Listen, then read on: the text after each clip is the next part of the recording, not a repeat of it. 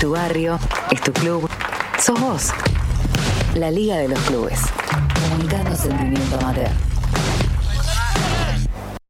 Nuestro amigo y compañero, el señor eh, Sebastián Jorge, nos trae siempre la historia de los nombres de los clubes de barrio más llamativos eh, de la provincia de Buenos Aires. Hoy vamos a tomar la Ruta Nacional 3, ¿sí? luego empalmaremos con la Ruta Provincial 51, unos 499, casi 500 kilómetros desde La Plata, desde la capital de la provincia de Buenos Aires, para llegarnos hasta Coronel Pringles. ¿sí? Sebastián Jorge nos va a contar la historia de un club muy característico, eh, incluso añejo, de aquella localidad, como es el Centro de Almaceneros Deportivos. Así que escuchamos el siguiente informe de Nombres con Historia. Cuando me yo lo voy a ver. Nombres con historia. Con esfuerzo y dedicación se construyen sueños. En los barrios y en los pueblos. Cada sueño lleva nombre de club. Mi barrio me recuerda y me dice que al volver Acércate. me va a tener guardada una sorpresa. Conozcamos juntos su origen y su historia. Nombres con historia. Yo lo voy a ver.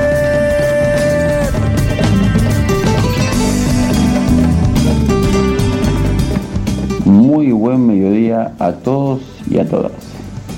Nuevamente con ustedes compartiendo otra muy linda historia que nos regala nuestra querida provincia de Buenos Aires. Obviamente hablando de clubes. Justamente en el día de hoy hablaremos del Centro de Almaceneros Deportivos de la ciudad de Coronel Pringles. Su nacimiento fue el 6 de septiembre de 1943. ¿Por qué el nombre? Por una gran particularidad.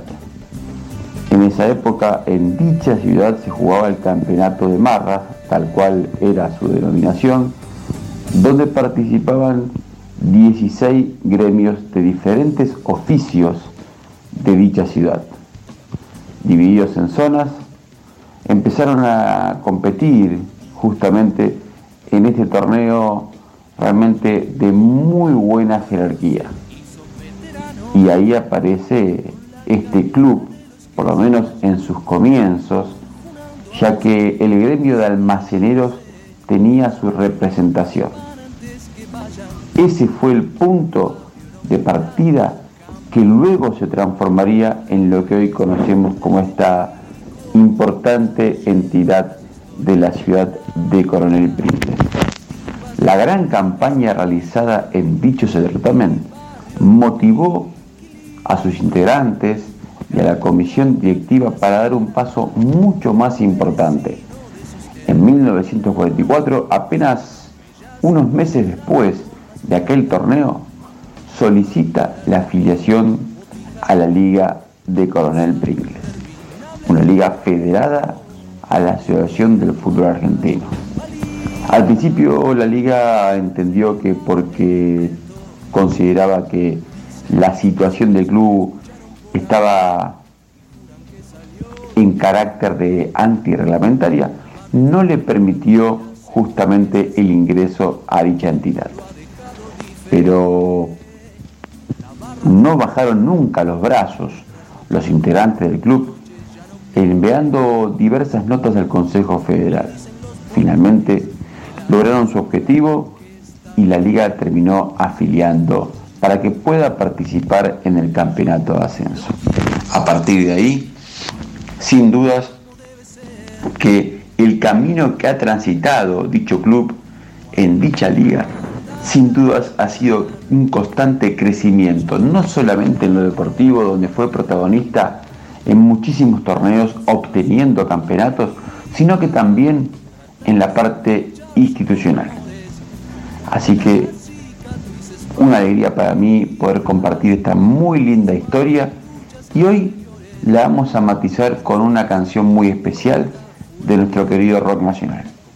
Así que hasta la semana que viene y los voy a dejar con la gran Celeste Carballo que homenajea a la ciudad de Coronel Pringles con una muy linda canción que se podría decir que también es uno de los grandes himnos de nuestro querido eh, rock nacional. Hasta la semana que viene y bueno, fuerte abrazo para todos y muy buen fin de semana a todos y a todas.